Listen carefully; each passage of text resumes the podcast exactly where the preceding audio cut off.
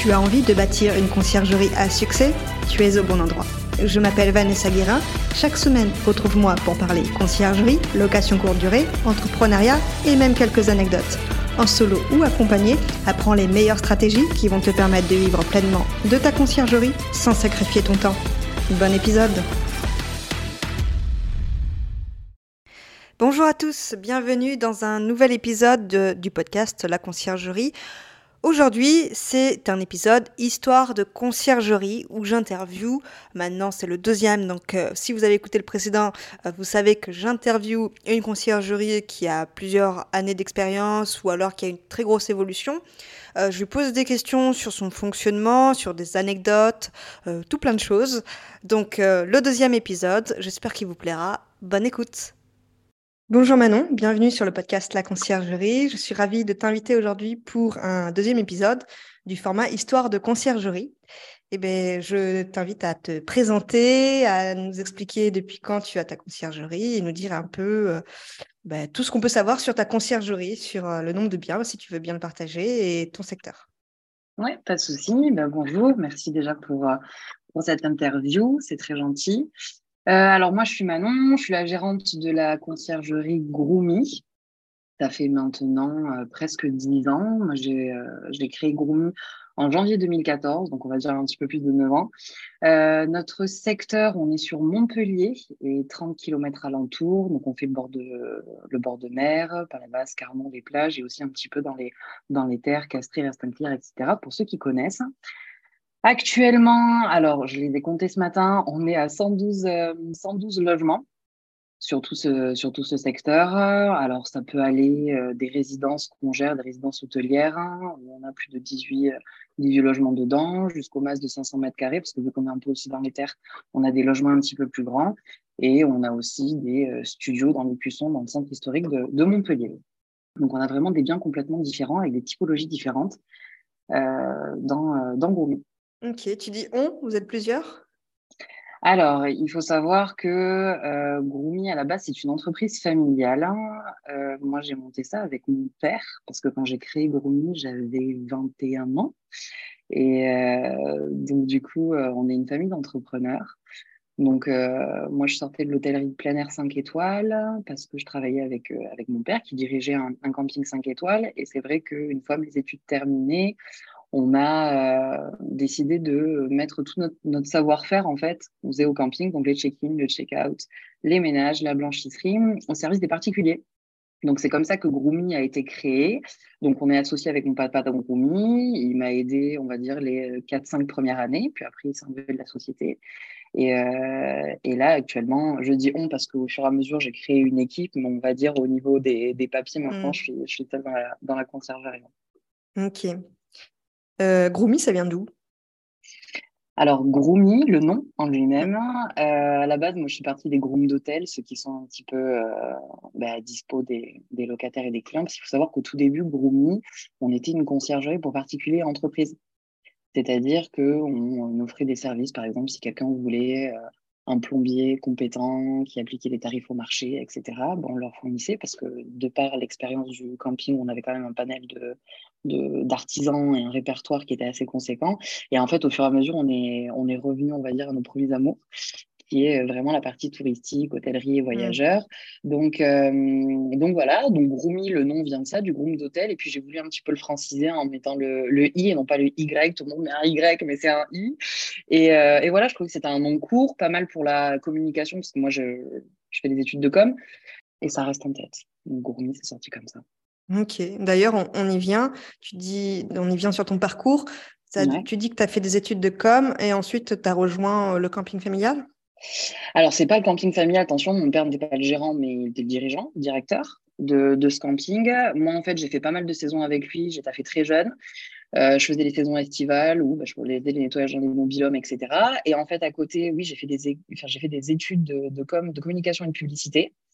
Après, je me suis spécialisée dans le management et euh, bah, à côté, après, j'ai fait un bachelor immobilier pour avoir ma fameuse carte de gestion immobilière pour pouvoir commercialiser les biens. Et après toutes les saisons, toute la partie commercialisation des linéaires au camping, etc., ben, ça m'a vraiment, euh, ça a été une, école fantastique de faire ça. Parce que quand j'ai débuté euh, quand j'ai créé Groomy, ben, j'avais vraiment un énorme bagage, énorme, énorme entre guillemets, parce que euh, euh, le secteur touristique, ça dépend énormément de facteurs, ça évolue super vite, donc on est obligé à chaque fois de s'adapter. Mais c'est vrai que j'avais cette crédibilité au départ en me disant, bon, en fait, j'ai cette expérience-là, même si j'ai, euh, c'est super compliqué en tant que femme aussi, hein. j'ai 21 mmh. ans, je suis jeune, moi au début, euh, je, je, faisais beaucoup de partenariats avec des gros promoteurs immobiliers de la région, que ce soit Hélénis, BPD Marignan, etc. Donc quand tu te retrouves devant... au centre de Montpellier, tous les archis qui développent des grosses résidences, etc., que tu as 21 ans, 22 ans, il faut avoir cet appui, cette crédibilité. Donc, au final, au fur et à mesure des années, j'ai quand même euh, un peu affiné, tu vois. Mais ouais, bah ça, ce bagage-là était quand même super, euh, super intéressant. Ouais. Et euh, tu disais, tu as démarré il y a un peu plus de 9 ans. Ouais. J'imagine que tu étais une des premières, sûrement. il ne devait pas y avoir beaucoup de choses pour se former. Comment tu as fait ben, C'était super compliqué. Parce qu'en fait, il y a 10 ans, ouais, le secteur de la conciergerie spécialisée gestion locative pour te livrer, c'était tout nouveau. Donc moi, en fait, je suis arrivée avec mes grands sabots. Euh, la plus grosse difficulté que j'ai rencontrée, c'est ben, comment me faire connaître. Sur le secteur montpelliérain, déjà, moi, le secteur, il est quand même vachement, euh, vachement intéressant, touristique. On a la mer, on a la montagne. Montpellier, ça reste quand même une grosse métropole. Donc ça, c'était un avantage.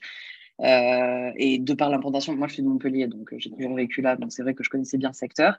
Maintenant, la question c'était euh, déjà comment se faire connaître, quelle offre je vais proposer, comment je vais la commercialiser, et est-ce que je vais avoir la crédibilité derrière et être sûr de moi pour proposer mes services à mes clients? Parce qu'en soi, j'étais seule. Mon père était associé avec moi au début, mais il avait son activité à côté. Il m'aidait principalement bah, financièrement, faut se le dire, au début. Parce que quand tu crées ta boîte, moi, j'étais pas auto-entrepreneur, j'ai commencé directement à SARL. Donc, euh, il fallait des moyens, il fallait communiquer dessus, etc. Donc, on avait le réseau. On a commencé, on a fait directement quand on a créé Groomy, c'était en janvier 2014 on a fait une réunion avec les prestataires qu'on connaissait en disant voilà ce qu'on monte, diffusez-le euh, et parlez-nous-en. Enfin, parlez de nous euh, aux alentours. Et au fur et à mesure, on a pris un bien, donc des potes agents immobiliers, etc., deux biens, etc. Et le a fait le reste. On a fait le site internet, etc. Mais pareil, les gens ne comprenaient pas. Mais en fait, pourquoi j'aurais besoin de vous pour commercialiser mon bien? Qu'est-ce que vous allez m'apporter de plus? Pourquoi vous prenez un pourcentage de commission? Donc pareil, au début, toi, quand tu te dis sur le papier, OK, je vais prendre 15, euh, 20%, ce genre de choses, plus les frais ménage, va comprendre comment tu vas le facturer au proprio. Ça mmh. aussi, c'était du taf comment fonctionnent les plateformes. Très bien, je suis un propriétaire lambda, imaginons un particulier, je mets mon annonce sur Airbnb, je mets mon annonce sur Booking, mais en fait, qu'est-ce qui va se passer derrière? Qu'est-ce que, au niveau fiscal, au niveau juridique, qu'est-ce que ça va engendrer? D'accord, j'ai la carte de gestion, donc je peux commercialiser, mais j'ai pas la carte de transaction, donc je peux pas récupérer l'argent. Tant mieux, hein, comme ça, ça reste la, responsabilité au propriétaire. Donc en fait, ouais, je me suis trouvée sur, bah, maintenant, il faut que ton entreprise elle commence à rapporter un petit peu d'argent quand même, parce que derrière, il y avait, ben, il y avait euh, ben, moi mes, mes, loyers à payer, ce genre de choses. Donc, ben, ça s'est fait petit à petit. J'ai été quand même accompagnée de, de pas mal de personnes parce que nous, on est très. Euh, moi, la philosophie de Groumi, ça reste très participatif et familial au niveau des équipes, etc. Donc, vraiment, on est dans l'entraide pour tout le monde, euh, on va dire, évoluer. Donc, ouais, c'était vachement compliqué. Euh, pareil, au bout d'un moment, quand tu commences à prendre un petit peu plus de logement, ben, la blanchisserie, tu la nettoies chez toi, c'est cool. Mais après, tu fais quoi? Le mm. drap-plat rose en 160 que, où tu as mis que c'était le drap-plat de Madame Durand, ben, au bout d'un moment, l'étiquette, hein, le beau la coudre et compagnie, elle y est plus, tu t'en sors plus. Donc voilà, en fait, c'était des problématiques au fur et à mesure, tabou, et je pense que c'est dans n'importe quel secteur d'activité quand tu lances ta boîte, T'as beau te dire, putain, je vais faire ça comme ça, mon business plan, c'est ça, il faut que je rentre telle typologie de logement pour que ça me rapporte ça, mais pas du tout. C'est comme, je pense, l'éducation d'un gosse. Euh, tu pars avec beaucoup de principes au début, éducatifs, il mangera que mm. du bio, mais en fait, non, le petit pot, des fois, c'est bien. Donc, euh, tu changes beaucoup de logistique au fil du temps, en fait. Ben ouais, parce que tu t'adaptes. Parce que tu mm. t'adaptes euh, à ton environnement, tu t'adaptes aux besoins des voyageurs et aussi aux besoins des propriétaires, tu t'adaptes aux personnes qui travaillent avec toi c'est un métier d'adaptation. C'est mm. exactement ça. Donc j'avoue qu'il faut être assez flexible. Il faut obligatoirement que tu aies ta base et ta structure qui englobe un petit peu tout ça et qui, euh, qui réunissent tout le monde. Mais au, enfin, au fur et à mesure des mois et de l'évolution de ton secteur, tu es obligé de t'adapter. Donc il faut être super flexible. Mmh. En plus, tu, viens d'études de communication. Mmh. Est-ce que tu, disais que c'était quand même une difficulté de faire connaître l'entreprise de conciergerie parce que c'était un métier nouveau, peut-être? Ben, C'est complètement ça, en fait. Quand tu disais aux gens conciergerie, moi, bon nombre de fois, on m'a dit Mais c'est quoi une conciergerie? Mmh. Donc, encore aujourd'hui. Encore aujourd'hui, exactement. Alors là, ça se démocratise de plus en plus parce que ça prend pas mal d'ampleur. Mais en gros, ils pensaient que moi, j'habitais en bas d'un immeuble et que je récupérais les courriers. Alors, il y a, franchement, sympa hein, comme, euh, comme taf, c'est pas un souci, mais il faut, donc il fallait leur expliquer, donc il fallait être sûr de soi et de ce que tu vendais, de ton produit. Il fallait leur expliquer, alors non, la conciergerie, c'est ça. Ah, mais en fait, tu es une agence immobilière. Alors non, je ne suis pas une agence immobilière. Donc, tu vois, en fait, c'était éduquer les gens euh, par rapport à ton métier, leur faire comprendre. Donc, même au niveau de la communication, alors après, tu, euh, tu cibles les personnes que tu veux, que tu veux démarcher, mais pareil, au début, tu sais pas. Tu ne sais mm. pas si tu veux obligatoirement prendre de grosses maisons, euh, alors qui seront peut-être des résidences principales, donc que tu vas pouvoir louer que 120 jours l'année. Tu sais pas si tu vas rester juste sur des petits appartements au centre-ville, mais qui dit petit appartement au centre-ville dit frais de parking pour tes concierges, dit machin, des trucs. Donc tu vois, le business plan que tu as mis en place au début, et eh ben, au fur et à mesure, il évolue et tu vois ce qui fonctionne. Euh, et une année, le, ce que tu as mis en place peut très bien fonctionner, et l'autre année, pas du tout. Hein parce qu'encore, on est dans cette évolution du secteur. Donc, c'est vrai qu'au niveau de la communication, c'était compliqué. Moi, euh, j'avais le site Internet. J'ai toujours le site Internet qui a évolué au fur et à mesure, évidemment, en 10 ans. Euh, je me suis dit, ben, comme chaque nouvelle entreprise, on va faire du boitage génial. Le boitage, perso, ça ne fonctionne absolument pas. Tu peux avoir des jolis flyers avec euh, tes jolies couleurs et des belles images de vacances en disant à tes particuliers, propriétaires, mais rentabilisez vos vacances, allez-y, laissez-nous un mois votre logement, etc. Ils s'en foutent parce qu'il faut qu'ils gagnent ta confiance aussi, parce que tu laisses pas ta maison ou ton appart à n'importe qui. Donc, euh, donc voilà, ouais, c'était euh, mm. compliqué au début, très compliqué. J'imagine qu'en 9 ans, tu as dû en voir des évolutions sur le marché, non? Ouais, j'en ai vu pas mal. J'en ai vu. Euh... Ouais, j'ai vu pas mal d'évolutions. J'ai des idées en tête. Alors, il faut savoir quelque chose c'est que notre métier, on travaille avec de l'humain et pour de l'humain qui est en vacances. Donc, il faut savoir que ça nous rajoute une trace supplémentaire. Les anecdotes, j'en ai des milliers. Euh, bah, tu vas nous en partager à la fin de l'épisode, de toute façon. vous, vous, allez rire. Euh, donc ouais, les voyageurs quand ils viennent en vacances, euh, nous à la base, on faisait vraiment Airbnb, c'était on va chez l'hôte, on va chez l'habitant, on profite un petit peu de toutes les installations, de sa déco, etc. Au fur et à mesure de l'évolution des besoins de nos voyageurs, des clients, etc., on est maintenant obligé d'avoir un service qui soit euh, vraiment égal sur tous nos logements. Donc l'apport en blanchisserie, les serviettes de bain, tapis de bain, il faut pas que ça soit une qualité euh, euh, médiocre parce qu'il y en a qui vont pas être contents parce que ça gratte. Hors de question de fonctionner avec du jetable. On leur met maintenant, comme à l'hôtel, des petits shampoings et des petits gels douche parce que sinon, quand ils arrivent, s'ils ont rien, comment ça se passe? Voilà, il y a tout ça qui a évolué. Tout ça qu'il fallait. Ouais, voilà, il fallait mettre, tu vois, une, une espèce de qualité hôtelière en place, même pour les Airbnb. Mais quand toi, au début, tu es une petite conciergerie, tu te dis, mais ouais, mais comment je vais faire ça? Il va falloir que j'ai de la trésorerie pour mes petits shampoings, et puis ça, tu peux pas le refacturer à tes clients. Donc, du coup, tu le mets dans quel logement? Mais tu peux pas leur mettre un et pas à l'autre, parce qu'au niveau de l'organisation, tes concierges, quand tu lui dis, bah, au 5 ranchins, t'en mets un, c'est les codes de logement, donc je dis comme ça, mais au 5 ranchins, tu mets deux shampoings, mais par contre, au 596 Elite, tu n'en mets pas. Ils vont dire, mais maintenant, comment ça se passe? Donc, voilà, il fallait vraiment cette mmh. égalité. Euh, c'est ça qui est vachement compliqué. du coup, quand tu as démarré, euh, il y avait le linge ou il n'y avait pas le linge? J'imagine qu'il n'y avait pas de linge. Alors, au début, comme tous, j'ai fonctionné euh, avec le linge des propriétaires. Je le lavais chez moi. C'était vachement bien. Puis au bout d'un moment, mon mari m'a dit écoute-moi bien, euh, on n'est pas dans un pressing laverie multiservice, tout ça. Donc, tu vas trouver une solution. Donc après, j'ai contractualisé au tout début, il le faisait, j'ai contractualisé avec Elis. Hmm ça se passait bien. Et puis, ils n'ont pas du tout suivi euh, l'apport de linge nécessaire en saison. Donc, moi, je me retrouvais en plein euh, samedi de juillet à aller acheter du linge, euh, que ce soit bah, dans, les, dans les grandes surfaces. Donc, au bout d'un moment, je me suis dit, maintenant, ça va pas être possible. Donc, j'ai contractualisé avec Initial, qui est aussi une grosse société de blanchisserie, de location de linge. Et ça a été le même délire. C'est-à-dire que, bah, pareil, j'allais acheter les samedis et les dimanches pour avoir du linge. Et là, je me suis dit, Manon, et ça, j'ai fait ça qu'il y a deux ans. Hein. Je me suis dit, Manon, stop. Maintenant, ça suffit, fini. Euh, on se professionnalise. On a plus de 100 biens. il y a deux ans, j'avais pas 100 biens, je devais en avoir 60. On se professionnalise, donc investis. Donc, j'ai acheté en quantité euh, extrême, on va dire, mais au moins j'ai ce fond de roulement, de la blanchisserie de qualité hôtelière.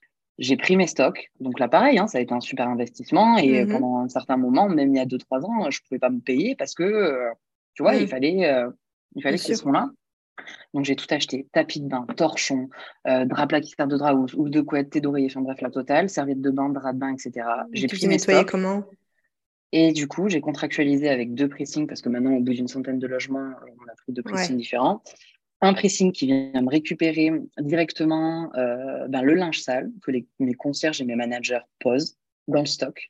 Ils récupèrent le mardi et le vendredi en basse saison. Ils récupèrent le sale, ils me ramènent le propre. Moi, ce que je fais de mon côté, mon assistant, on met après sur nos étagères et nos concierges viennent au stock. Ils préparent leur linge par logement et ils vont après dispatcher faire les lits. Ok, ouais. Donc là, maintenant, on va dire le problème de blanchisserie a été résolu il y a deux ans. Hein. Sur dix ans, mmh. c'est pas. Ça, s'est fait. Le renouvellement du linge, euh, il est régulier? Alors, renouvellement du linge. Euh, alors là, vu qu'on est sur un linge neuf il y a deux ans, ouais, on commence à avoir des petites taches qui ne partent pas. Donc, soit notre service pressing, on lui met en. pour qu'il essaye d'autres produits dessus pour partir. Soit sinon, c'est poubelle. Ouais. Parce que je vais pas mettre, s'il y a un petit trou ou s'il y a une tache, un espèce de patch supplémentaire avec un papillon collé dessus. Enfin, c'est ridicule. Nous, on a quand même des biens au fur et à mesure parce qu'on les sélectionne maintenant un petit peu plus. Des biens qui sont qualitatifs. J'ai pas envie qu'ils se retrouvent avec un drap, avec un gros papillon dessus pour éviter le trou. Donc voilà, ça rentre dans ce, ce fond de roulement de là au niveau du linge. Mais je sais que là, tu vois, on est complet ce week-end parce qu'on est le week-end de l'ascension. Euh, tout le monde a eu son linge, tous les lits sont faits et je suis sereine là-dessus. J'en ai, j'ai pas un voyageur qui va contacter un de mes managers ou qui va me contacter moi en me disant attendez, je suis arrivé, il y avait un énorme truc noir euh, sur le lit, c'est n'importe quoi. Mmh, bien sûr, oui. Ok, donc euh, le linge c'est réglé, nickel. Le linge check. je voulais parler de ton évolution, parce que tu disais du coup au début que le plus dur a été de se faire connaître. Mmh. Euh, ton évolution a été rapide, tu as eu beaucoup de biens. Ben, quelles ont été ben, les premières démarches, vu que le boitage, ça n'a pas fonctionné? Alors, les premières démarches, il y en avait certains sur Montpellier, je ne sais pas si c'est la ville qui fait ça ou pas, qui avaient déjà le terme en tête de conciergerie et que ce terme-là voulait dire cette chose-là, donc répondait à leurs besoins. Donc, mon tout premier logement, pour te dire, c'est un que j'ai encore, c'est un duplex de trois chambres, euh, tout en pierre dans un immeuble fabuleux dans Montpellier, et ça a été mon premier client, celui-là en gestion complète. Donc la commercialisation, la totale commercialisation du bien sur les plateformes, etc. Euh, donc ça a commencé comme ça. Euh, et puis après, j'ai eu la chance, entre guillemets, que ce propriétaire-là était un gérant d'une grosse pharmacie sur Montpellier donc après, ça a fait du bouche à oreille. Mes contacts agents immobiliers, comme tous, je pense la plupart, parce qu'on n'est pas tous des idiots, hein, on démarche les agences immobilières en leur disant eh ben, écoutez, proposez une, euh, récupérez votre client de A à Z, c'est-à-dire il cherche un bien, il veut un investissement locatif, il veut pas le mettre en, en bail basique 369, ils veulent la gestion locative, sous-traitez, venez. Donc ça a fonctionné au début. Ensuite, on, a fait des mises en place d'apporteurs d'affaires. Bah, toi, en tant qu'agent immobilier indépendant, tu m'apportes un studio que je signe, c'est temps pour toi. Tu m'apportes un T3, c'est temps pour toi. Et c'est comme ça que la boucle a commencé à se faire. Après, il faut se dire que moi, j'ai quand même investi pas mal dans la dans la communication. Donc, j'avais une agence immobilière, une agence immobilière, une agence de communication, pardon, que j'ai encore, qui m'a fait un super site internet.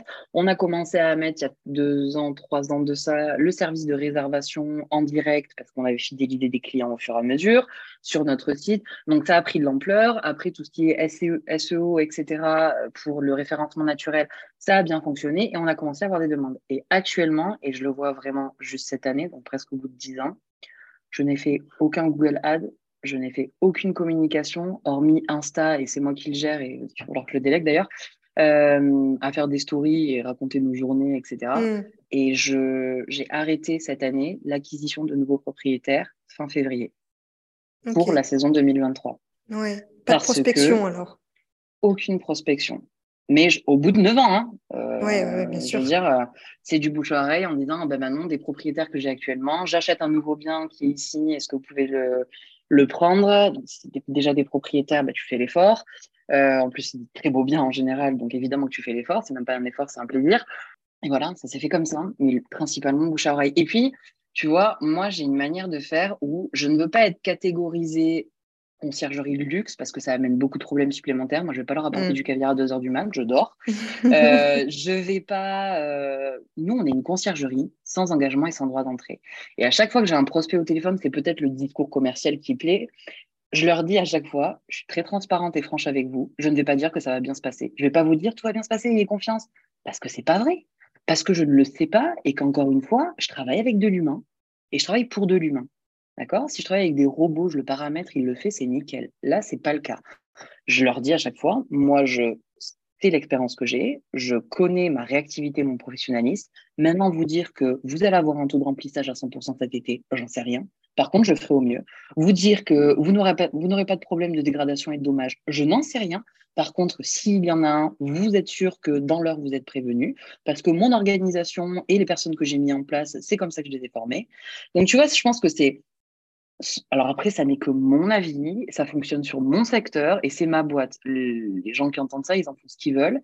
Mm. Mais euh, moi, je suis sûre des bases que j'ai mises et je pense, et c'est aussi l'éducation que j'ai eue de par euh, mon père et euh, c'est un peu comme ça qui fonctionnait, un peu à l'ancienne école, tu vois. Si ça se passe bien, bah, ce sera grâce à nous parce que c'est un partenariat avec le propriétaire.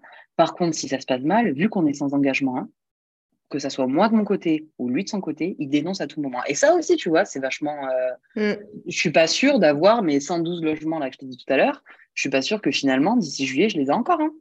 Il y en a peut-être certains qui vont dire mm. pour X raisons, ah ben maintenant, je l'arrête parce que je vends, parce que la conjoncture fait que, parce que vos services m'intéressent pas. Il n'y a pas de problème. Moi, je pars du principe où on aura vécu le moment, euh, ça sera une expérience pour moi, j'en retirerai les leçons positives ou négatives et je saurai par la suite, eh ben, cette typologie de clients et de propriétaires, maintenant, j'ai un, proverbe que j'ai inventé qui dit dès qu'on a un doute, on shoot.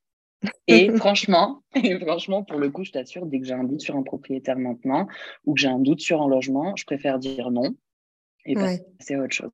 Ouais, tu as raison. Tu as dit deux choses intéressantes. Je sais pas si j'ai raison, mais bon. Dis-moi. Oui, oui, oui.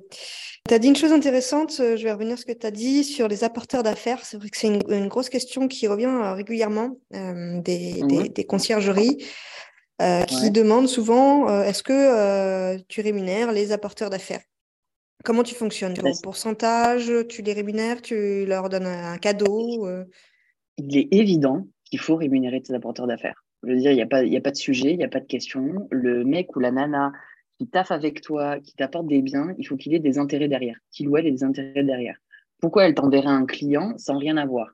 Il faut savoir que le business, c'est business. Hein. C'est-à-dire que tu peux avoir de très belles ententes, etc. Ça peut être ta collègue, mais au bout d'un moment, il faut bien euh, sectoriser le côté perso. C'est ton ami, tu vas manger un bout avec elle, c'est génial. Et le côté pro, bah, tu m'apportes. Donc, du coup, je t'apporte aussi. Maintenant, moi, je ne fonctionne pas en pourcentage avec les apporteurs d'affaires. Je fonctionne à la typologie du bien. C'est-à-dire, tu m'amènes, par exemple, un agent immobilier. Tu m'amènes un studio en bord de plage. Si je le signe en gestion complète, parce que nous, on propose deux offres, si je le signe en gestion complète, c'est tant d'euros pour toi. Et c'est un forfait par typologie de bien. OK. Et après, soit il me fait une facture, on s'arrange après autrement. En général, c'est toujours que ce soit déclaré, n'est-ce pas? Mais, euh, mais du coup, ouais, c'est un forfait par typologie de bien. Parce qu'après, tu imagines, si tu fais un pourcentage de commission sur les revenus que l'apporteur d'affaires t'a mm. fait, la facturation, tu pètes un plomb. Hein. Donc, c'est en one shot. Euh, tu m'apportes un studio, c'est 50 balles pour toi. Euh, après, tu, la grille tarifaire d'apporteur d'affaires, elle peut être euh, évolutive par rapport au nombre de biens qui t'amènent sur une période donnée. Elle peut être euh, élevée par rapport, par exemple, si ton agent immobilier il est spécialisé dans des logements atypiques, c'est que des duplex en pierre ou c'est que des masses de 500 mètres carrés. Bah, évidemment, tu vas augmenter un petit peu le tarot parce que tu sais de ton côté que si tu fais une location, ta com pour une semaine pourra être bien plus importante. Mmh. Ok. Super. Hum, deuxième chose intéressante que tu as dit, tu as parlé de la sélection des euh, propriétaires et je pense que c'est un gros mmh. sujet. Mmh. euh, on a, enfin moi ça m'est arrivé régulièrement d'avoir euh, de sélectionner des biens avec des propriétaires et me rendre compte que j'ai fait le mauvais choix. Comment tu les choisis toi du coup? Alors moi, je connais sur les 112 logements tous mes logements et je connais tous mes propriétaires. Je travaille avec une équipe, actuellement, on est une équipe de quatre managers et dix concierges, plus un assistant que j'ai en CDI. Mais je veux à chaque fois avoir ce contact avec le propriétaire. Parce que déjà, tu le vois dans son bien, tu vois sa manière de faire, son attachement au bien, et tu vois au niveau de la localisation du bien, des prestations qu'il a à l'intérieur, ce que potentiellement ils peuvent t'apporter. Donc maintenant, tu pourras jamais être sûr de ton propriétaire. Par contre, au préalable, dans ton business plan de ton côté, il faut déjà, quand tu cibles tes clients et euh, que les gens viennent à toi, tu te dises, bon, ben, OK, imaginons, il vient pour une gestion complète. C'est un appartement, c'est un studio, ça a la fibre. OK, je vais pouvoir peut-être le louer à l'année parce que c'est bien situé, parce que c'est à la fibre et qu'il a un bureau. Super. Donc là, tu vois déjà la rentabilité et ton taux d'occupation euh, potentiel par rapport aux prestations que le logement a. Maintenant, encore une fois, comme je te le disais au début, il y a quelques, un petit moment là, moi je dis, je, préfère être transparente direct avec les propriétaires. Voilà comment je suis. À un moment, si j'ai besoin, je vais peut-être pas prendre de gants, et ça c'est un, défaut, il faut que je travaille dessus. Je vais peut-être pas prendre de gants, mais mon, mon, mon rôle à moi est que si à la sortie, votre locataire a commis un dommage et que quatre heures après, une dégradation, et que quatre heures après, il y a un autre voyageur qui arrive, il faut qu'on dans ce délai de quatre heures, on est la réponse à la question, euh, on est l'apport de matériel nécessaire pour résoudre le problème, et vous, de votre côté, vous avez... En fait, moi, je leur dis, vous avez aussi, vous me sous-traitez la commercialisation de votre bien, la rentabilité, etc. Mais ça reste vous les responsables. Je responsabilise toujours, et dans mon contrat, c'est ça, j'ai une charte de responsabilité mmh qui doivent signer et paraffer. Vous êtes les propriétaires du logement, vous êtes responsable de votre logement et vous êtes responsable des locataires qui viennent à l'intérieur. On ne peut pas faire de discrimination, on peut parler avec eux, pas accepter les demandes de réservation instantanée, etc. Mais en fait, je, leur mets, je les mets direct face à leurs responsabilités et aux miennes. Et suite à ça, je vois leur retour en disant ah Oui, bah ouais, mais bon, quand même, ça va être un peu compliqué. Ok, dans ces cas-là, c'est que vous n'êtes pas prêt dans ces cas-là, vous allez voir une autre conciergerie. Il n'y a aucun souci. Moi, je considère pas, je considère que la concurrence est de la bonne concurrence parce que ça nous permet de notre côté de se positionner différemment, de voir ce qui est fait et d'évoluer. Moi, je travaille avec ma concurrence. Moi, les personnes qui sont avec moi, ce sont mes concurrents et on travaille en très bonne entente et très bonne intelligence. Donc voilà, au niveau de la sélection des propriétaires, je préfère être franche et direct avec eux. Encore une fois, je dis pas que c'est la bonne manière, je dis pas que c'est la meilleure manière, mais je leur explique comment je fonctionne. Si cette méthode, je peux faire ça parce que je ne suis pas à la recherche euh, absolue de logement, tu vois? Donc, je, peux être direct avec eux en disant voilà comment je fonctionne. Si ça ne vous, convient pas, ben, ça aurait été un plaisir de vous rencontrer, de parler avec vous, et puis bonne continuation. Et on passe à autre chose. Donc, c'est hmm. pour ça que je te disais tout à l'heure, quand j'ai un petit doute, que je vois que le propriétaire est réticent ou n'est pas sur la même longueur d'onde, ou il a vraiment trop de questionnements, trop de peur, trop de crainte, ben, dans ces cas-là, je ferme la parenthèse et je leur dis bah, écoutez, réfléchissez de votre côté, parlez-en à votre mari, parlez-en à votre femme, regardez un petit peu aux alentours ce qui, ce qui se fait. Et puis, si vous avez besoin d'autres questions, je suis dispo, je reviens vers vous, enfin, pas de souci. Ouais. Ok, c'est très clair. Donc, du coup, un, propriétaire qui aurait trop de doutes, comme tu dis, euh, ton, ton, fameux adage. ouais, c'est ça, c'est l'adage, c'est le mot, exactement. Ok. Ouais, c'est vrai que. Ils ont souvent des peurs. Ouais. Ils ont des peurs. Alors après, ça peut être la peur de laisser sa résidence principale parce qu'il y a des biens à l'intérieur. Donc moi, je leur dis, écoutez, on est pur au maximum parce que euh, la vaisselle de grand-mère, etc., obligatoirement, ça va être cassé. Moi, dans le check-out, je vais pas compter les fourchettes et les cuillères je leur dis. En fait, j'étale tout de suite. Tu sais, c'est comme dans une relation, quand tu commences une relation amoureuse. Il faut pas que l'autre, par la suite, euh, huit ans ou dix ans après ou deux ans après, il se rende compte que bah, finalement, euh, t'aimes la viande, alors toi, tu cherchais un végétarien. Enfin, tu vois, le, truc basique. Donc, je préfère vraiment tout annoncer au début, euh, qu'ils n'aient pas de, crainte et de peur. Maintenant, voilà, résidence principale, c'est compliqué de laisser son bien. Investissement locatif, tu as un crédit derrière, mais si moi j'ai un discours en leur disant, je ne peux pas vous garantir un, loyer, euh, des revenus euh, par mois constants, voilà, je leur dis tout, puis après, c'est eux qui, s'adaptent et qui voient. Mm, mm. Euh, tu as parlé de manager et de concierge. Est-ce que tu peux détailler euh, ben, c'est quoi comme poste? Est-ce que c'est euh, city manager? Alors, hum, au bout d'un moment, avec l'agrandissement du parc, c'est moi qui gérais tous les problèmes et qui étaient en astreinte constamment. C'est-à-dire qu'en flexible de douche sur tes logements, etc., etc., c'est moi qui les gérais. Donc, le temps que je passais à gérer ces petits problèmes opérationnels, je ne le passais pas sur l'administratif, sur la commercialisation, etc. De plus, c'est super compliqué de trouver des concierges, moi ils sont auto-entrepreneurs ou ils ont des sociétés, de trouver des concierges et de les fidéliser. Des concierges qui travaillent bien, évidemment, et de les fidéliser. Donc, est arrivé un moment, il y a deux ans de ça, je me dis, Manon, alors qu'est-ce qu'on fait? Soit tu prends une personne en CDI fixe qui va gérer tous ces problèmes, mais dans ces cas-là, au niveau des horaires, la ça va être compliqué. Soit les concierges que tu as actuellement, mais tu leur fais une espèce de petite promotion. Et donc, cette promotion, on va dire entre guillemets, c'est de les passer en manager. Le but du manager, moi je les appelle manager concierge, mais après chacun les appelle manager de zone, j'appelle ça. C'est-à-dire que là, actuellement, j'en ai quatre. le but des managers, c'est qu'ils ont des logements à disposition sur un secteur donné, avec une tarification de manager, d'accord, au niveau opérationnel, le ménage, etc. Et en plus, ils ont la moitié de ma commission. C'est-à-dire que sur un bien à 20% de commission, s'il y a un manager sur ce bien, on partage la commission en 10-10. Par contre, sur ce logement-là, je ne veux pas être au courant des problèmes de ménage, je ne veux pas être au courant des problèmes opérationnels de réparation. Je veux juste gérer la commercialisation et l'administratif. C'est juste ce que je veux. D'accord? Hmm. Je ne veux pas être pollué par ça. Donc, les propriétaires ont deux contacts différents. Nous, au bureau pour l'administratif, la commercialisation, parce qu'il y a le moins de soucis sur la fluctuation des prix à la nuitée, etc. Et le manager qui est sur place, qui gère le logement avec son équipe. Et je connais toutes les personnes qui interviennent dans le logement, hein, c'est sûr. Euh, s'il y a un souci, comme ça, on a une réactivité supplémentaire. Les tâches sont partagées. Moi, j'ai toujours un suivi parce qu'on a des logiciels CRM qui permettent au fur et à mesure de nous remonter l'historique des logements. Donc, je sais toujours ce qui se passe. Par contre, je ne veux pas être là à, appeler le plombier, notre plombier qu'on a dans le répertoire, je leur donne le répertoire, c'est pas le souci, pour caler l'intervention, pour aller dans le logement et du coup, pour, euh, pour intervenir. C'est le rôle du manager. Ok. Donc, un manager par ville, par zone, c'est ça? Un manager par zone ou par typologie de logement. Tout dépend de ce que souhaite le manager. Moi, je n'ai rien imposé. On est vraiment toujours dans Gourmi, on est dans une, une grande famille par rapport à ça. On est dans un, dans un dialogue à chaque fois. C'est-à-dire, là, tu vois, euh, fin d'année dernière, enfin fin d'année dernière, ouais, vers octobre, après la saison, j'ai fait un point avec mes concierges. Il y en a certains que j'ai passé manager en disant voilà ce qui a été bien dans ta saison, ce que j'ai trouvé qui a été bien dans ta saison, voilà ce qui a été pas bien, voilà ce que je te propose. Parce qu'au fur et à mesure, les charges augmentent, euh, l'électricité, l'essence, ce genre de choses. Donc, eux, ils arrivent à un moment où s'ils sont payés 20, 25 euros pour un studio, ben, ils ne gagnent pas grand-chose. Hmm. Donc, moi, c'est la solution que j'ai trouvée. Il faut savoir que c'est une, une solution, je ne sais pas encore une fois si c'est la meilleure ou pas, mais ça me fait perdre de l'argent.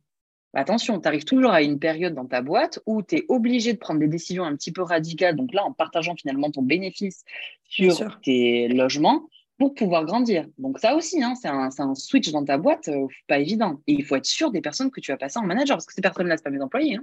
Ces hmm. personnes-là, ça reste des sociétés et des entrepreneurs. Tu fais un contrat avec eux qui est carré, qui est chiadé, c'est pas le souci. Mais pareil, qui te dit par la suite, donc déjà, ils engagent la crédibilité de ta boîte, et qui te dit par la suite qu'ils vont pas récupérer tes clients Moi, je pars du principe où tout se sait, et tout le monde le sait. Et puis, vu que je leur donne et que eux aussi me le rendent bien, moi, je leur ai dit à tous, hein, sans vous, Groumi ne serait pas là où il en serait, où la boîte serait. Et sans moi, vous n'aurez pas non plus cette évolution au niveau de vos entreprises et ce chiffre d'affaires supplémentaire. Mm. Donc finalement, c'est du donnant-donnant. Pourquoi on va se mettre des bâtons dans les roues si finalement on va essayer juste de grandir parallèlement ensemble? Il n'y a aucun lien de subordination, on est des partenaires. Donc c'est vrai que ces managers-là, je leur ai mis une petite pression supplémentaire en disant les gars, soyez bons, D'accord hmm. Ils ont tous appelé et je les ai tous présentés aux propriétaires directement chez eux et l'introduction s'est fait comme ça. Et du coup, ils se sentent valorisés, le manager se sent valorisé, le manager eh ben, du coup, a du chiffre d'affaires supplémentaire qui lui permet par la suite eh ben, de développer aussi de son côté, d'apporter des clients supplémentaires, de bien gérer son équipe. Pour l'instant, moi, dans ce rôle de manager de zone, comme j'appelle, je ne vois pas d'inconvénient. Alors, pour être sûr que j'ai bien compris, ce sont en fait des auto-entrepreneurs ou sociétés ou des petites conciergeries qui se sont lancées à la base mmh et mmh euh, qui, euh, quand ils ramenaient des, clients, c'était sous le nom de Groomy. Et Alors non. Non, c'est non, pas non, ça. non, pas du tout. En fait, c'est comme tu disais cette typologie de, de partenaires-là, donc soit des petites conciergeries qui viennent de se monter, soit des sociétés avec qui je travaillais pour de l'opérationnel, c'est-à-dire que je les formais sur le logement, je leur envoyais le check-in, le check-out, le ménage, etc. Au bout d'un moment, j'ai vu qu'ils travaillaient bien.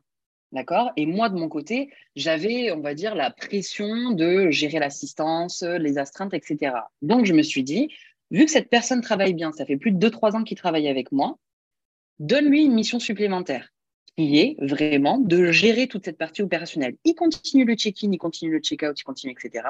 Mais il va être en contact direct avec le propriétaire s'il y a le moindre souci dans le logement. Euh, il va être en contact direct avec les voyageurs en assistance 24-24, 7 jours sur 7. Donc moi, tu vois, je, lui délègue complètement cette partie. Hmm. D'où l'intérêt de partager cette commission, parce que ces missions supplémentaires, il faut bien qu'elles soient rémunérées. D'accord. Hmm. Voilà comment ça se passe. Donc en fait, il est, il est payé comme euh, par exemple des équipes euh, d'aide ménagère. Il est payé pour le ménage, pour le check-in, check-out s'il y a besoin. Et en plus, il a une part de la commission parce qu'il gère tout l'opérationnel, c'est ça? Exactement. En fait, il est payé pour le ménage. Et dans sa commission de base, le check-in et le check-out est compris.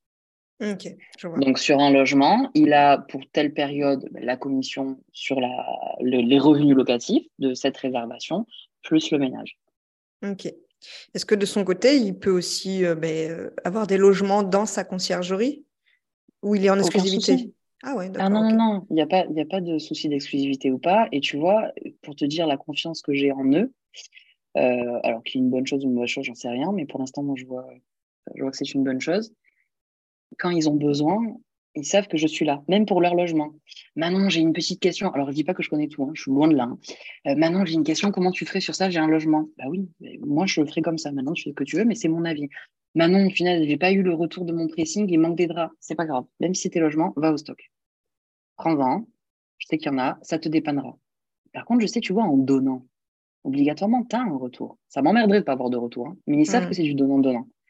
Donc voilà, c'est dans cette tête. Je ne vais pas demander à une société d'avoir l'exclusivité avec moi, avec un partenaire, d'avoir juste l'exclusivité avec moi, sachant que je ne me suis pas engagée à lui apporter tel ou tel chiffre d'affaires. Le but de toute société, de tous les auto-entrepreneurs, des micro-entreprises, des SRL, etc., c'est d'évoluer, c'est d'augmenter son chiffre d'affaires. Donc si je lui dis, OK, tu es manager, mais je te laisse que deux logements, et tu en plus en exclusivité, il dit, waouh, OK, bah, c'est pas possible. Ouais, je gagne pas ma vie, je vais arrêter. Bien sûr. Et moi, le but, c'est de les pérenniser. C'est pour ça d'être euh, qu'ils soient managers. C'est de les pérenniser parce que je sais très bien, et je suis passée là-dedans, et je passe encore euh, dans cette situation-là, c'est ultra compliqué de les fidéliser. C'est ultra compliqué de leur dire bah, tu vas rester avec moi sur deux ou trois ans. Moi, combien de fois au début, et même encore jusqu'à l'année dernière, en plein août, pour X raisons, ils arrêtent. Mm. Parce que, ah ben non, moi j'ai envie d'avoir mes week-ends. Ah ben non, c'est compliqué. Ah ben ouais, cocotte, euh, c'est bien mignonne, hein, mais secteur touristique, euh, ben, tu vas travailler les week-ends, tu n'auras pas de vacances. Tes vacances, tu les prendras peut-être sur du novembre, hein, quand personne n'est en vacances. Et puis voilà. Mais tu le savais dès le départ. Et eh ben il y en a non qui ne savent pas. Et puis tu peux pas être d'engagement avec tes partenaires, parce que sinon, c'est considéré comme du travail dissimulé. Eh Donc ça aussi, c'est un engagement. Tu mm. peux avoir un préavis d'une semaine ou de 15 jours, ça ok. Mais après, si tu commences à avoir un engagement de durée, tu es complètement assimilé salarié. Donc, tu es, foutu.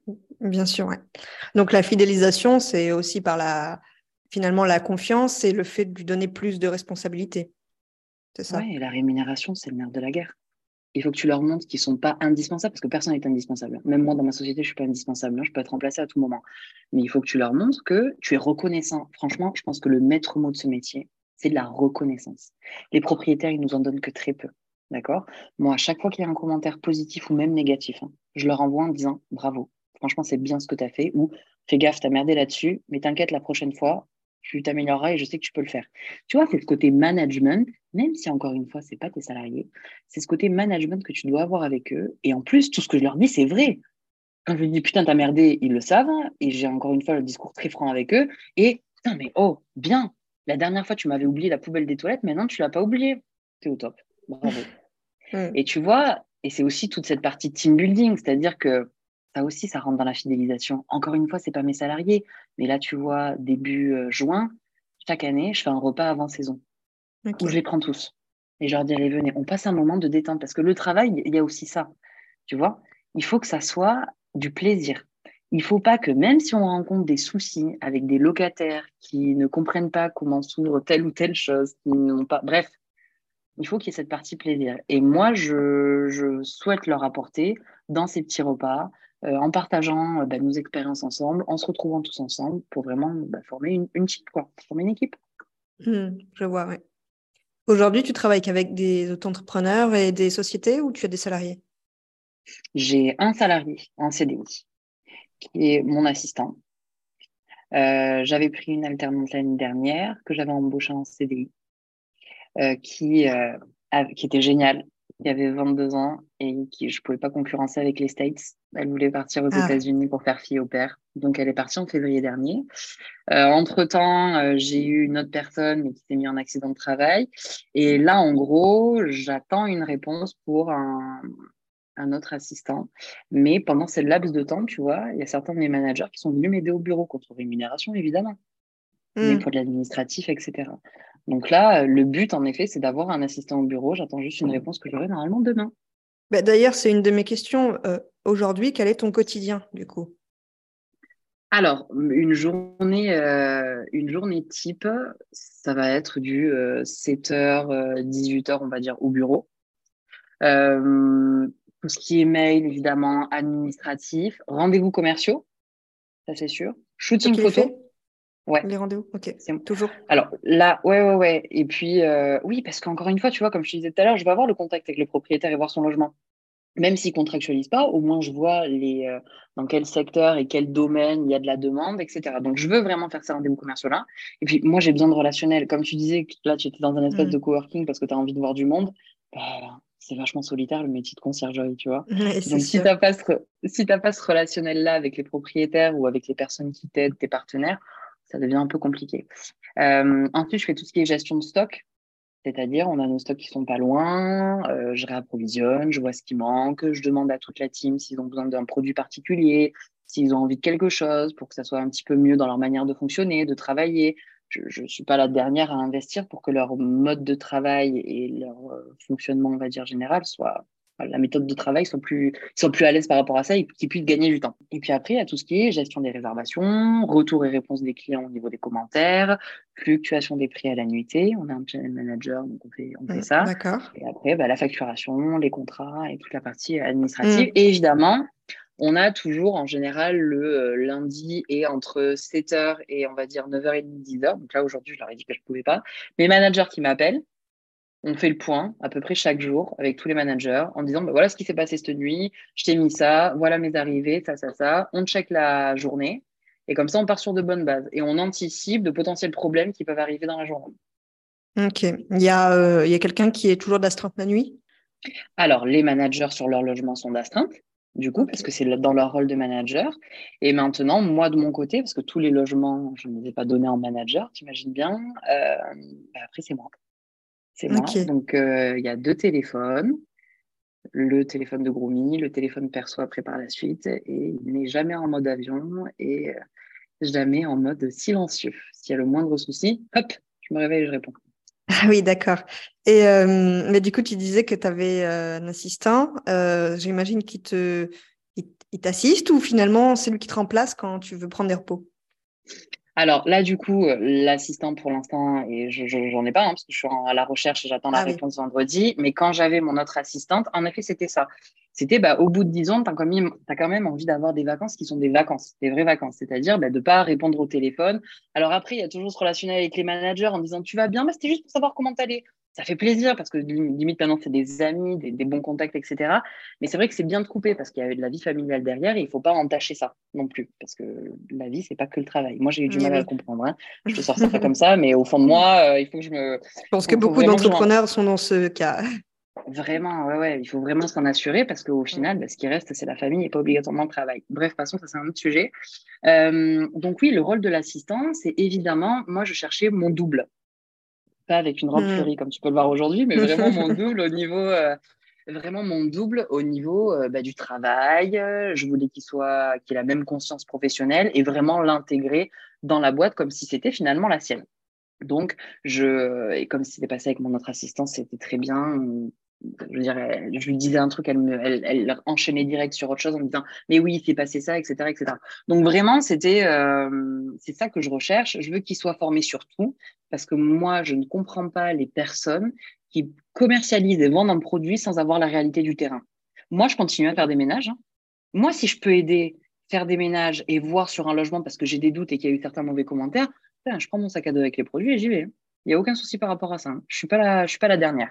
Donc vraiment, c'était voilà, avoir euh, mon, double, on va dire, au niveau du, travail. C'est à ça que sert l'assistant. Et évidemment, quand je pars en vacances, lui laisser le téléphone de Groomy en disant, ben, là, laisse-moi deux jours, laisse-moi juste un week-end tranquille. Par contre, s'il y a le moindre souci, il a mon téléphone perso. Et évidemment, tu peux jamais couper complètement quand tu as ta boîte. Mm. C'est pas possible. C'est vraiment pas possible. À part si tu es PDV du multinational et tu as 46 000 personnes en dessous de toi. Mais quand on est des petites structures comme ça, même si tu laisses le téléphone, même moi, quand pendant une journée, j'ai pas de nouvelles, je me dis putain, qu'est-ce qui se passe? Tout le monde est mort. Donc j'envoie un petit message, tu vois. Mais, euh, mais ouais, ça aide. Ça aide. Ok, ok. Euh, pour finir, tu as dit que tu avais quelques anecdotes. Alors, quelle est la plus drôle? Alors, la plus drôle, je sais pas, on en a beaucoup. On en a qui sont, euh, qui sont tristes, on en a qui sont complètement délurés, il y en a en effet qui sont drôles. Celle que tu préfères? Celle que je préfère Bon, après, ça va peut-être pas nous donner foi en l'humanité avec les voyageurs qu'on accueille.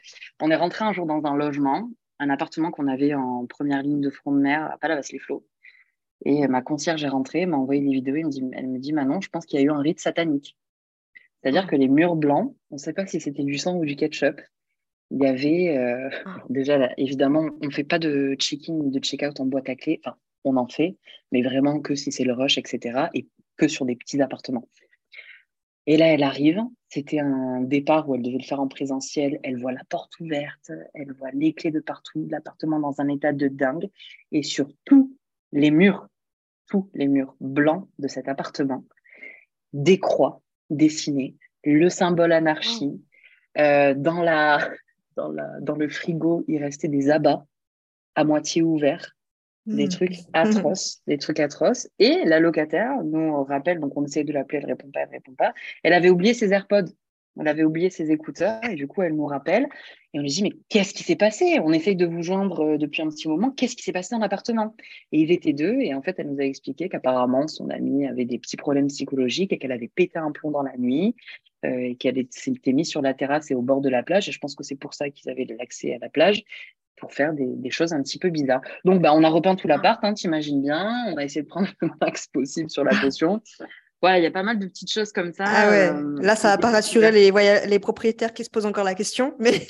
ah ouais, bah, pardon, du coup. Mais alors après, voilà, le but, c'est que c'est qu'on soit assez réactif pour résoudre ce problème voilà. et que tout se passe bien par la suite. positif. Voilà. Alors après, pareil, hein, c'était des locataires qui avaient euh, plus de cinq commentaires positifs sur Airbnb, tout était OK, on les avait accueillis, ils étaient très sympas. Enfin, on sait jamais. On sait jamais. Mais bon, euh, l'avantage d'avoir euh, quelqu'un qui gère, c'est que ça a été remis en état rapidement. Exactement, exactement. Mmh. Une autre? Après, on tombe sur des voyageurs parce que tout le monde n'est pas comme ça super sympa. Le voyageur, même s'il paie des frais de ménage, il va te, il va te ouais, nettoyer autant comme la maison. il va t'acheter un gros bouquet parce qu'il est super content d'avoir passé ce séjour et qu'il était là en mode détente absolue. Euh, tu vas en avoir d'autres qui vont être là. Alors, tu sais, un peu, je pense que c'est tout le truc un peu top chef et compagnie du style Ah non, mais alors là, ça va pas. Toutes les émissions, comme, comme on peut voir, tu sais, mes plus belles vacances et compagnie, qui vont être là en disant Là, j'ai ma manager Sabrina qui m'a contacté tout à l'heure en me disant Mais tu sais pas ce qu'on m'a fait? On m'a fait revenir parce qu'apparemment, il y avait un cheveu sur un drap. Je dit bah, J'y suis allée. C'était pas un cheveu, c'était un fil du drap. Donc, tu vois, il y en a qui. Alors, ah moi, je, moi, je suis arrivée avec un autre set de linge pour lui donner, mais je lui dis, mais madame, c'est juste un petit fil, du drap, c'est tout. Donc bon, c'est. Mais il y, en a plein, il y en a plein, il y a plein de choses à dire. Franchement, je pense que quelqu'un devrait, euh, avec toutes les conciergeries qui se montent et toutes les histoires qu'on a, on devrait tous se réunir et faire des recueils d'anecdotes. Ça pourrait être vraiment génial. Franchement, best-seller. Hein. c'est parti, on y ouais, ouais, ouais. Une émission d'anecdotes. exact. Bah, tu vois, c'est pour ta prochaine, euh, prochaine émission, là. Ce sera plus tard de conciergerie ouais, ouais, les anecdotes. Ben, écoute, euh, je pense qu'on a terminé. Merci beaucoup Manon. Euh, il y a eu beaucoup de partage dans cet épisode. Vraiment intéressant parce que bon, tu as plus de 110 logements. Donc c'est vrai que si on pouvait un peu conclure, en gros, ben, c'est fidéliser ces équipes, mettre des gens sur l'opérationnel, il euh, faut savoir aussi qu'on va changer régulièrement de logistique euh, quand on va évoluer. Puis voilà, est-ce que tu veux rajouter quelque chose? Bah, Pas obligatoirement, je pense que tu as bien synthétisé un petit peu tout, euh, l'entretien. Je pense que vraiment le maître mot pour notre métier, c'est l'adaptabilité et surtout ne pas penser qu'on peut faire les choses seul et s'accompagner et s'entourer de personnes qui ont des compétences ou qui ont surtout l'envie. Parce que hormis le fait d'avoir un bon CV et de l'expérience, il faut quelqu'un que tu puisses aussi former à ton image et qui ait l'envie et la niaque de continuer dans ce métier et d'œuvrer pour ta société. Super, super mot de la fin. merci. merci Manon, à bientôt. À bientôt, merci. Waouh, un sacré épisode. Encore merci à Manon pour tous ses conseils. Ça a été un vrai plaisir de l'interviewer aujourd'hui. Si vous voulez rejoindre la communauté des conciergeries qui veulent évoluer, n'hésitez pas à vous abonner à la newsletter qui est envoyée tous les lundis. Euh, je vous mettrai les liens dans les notes de l'épisode et euh, je vous dis à la semaine prochaine pour un nouvel épisode. Et pas si vite, tu as apprécié cet épisode Tu peux le partager à ton entourage ou encore mieux, laisser un avis 5 étoiles sur ta plateforme d'écoute préférée et un commentaire. Je te dis à bientôt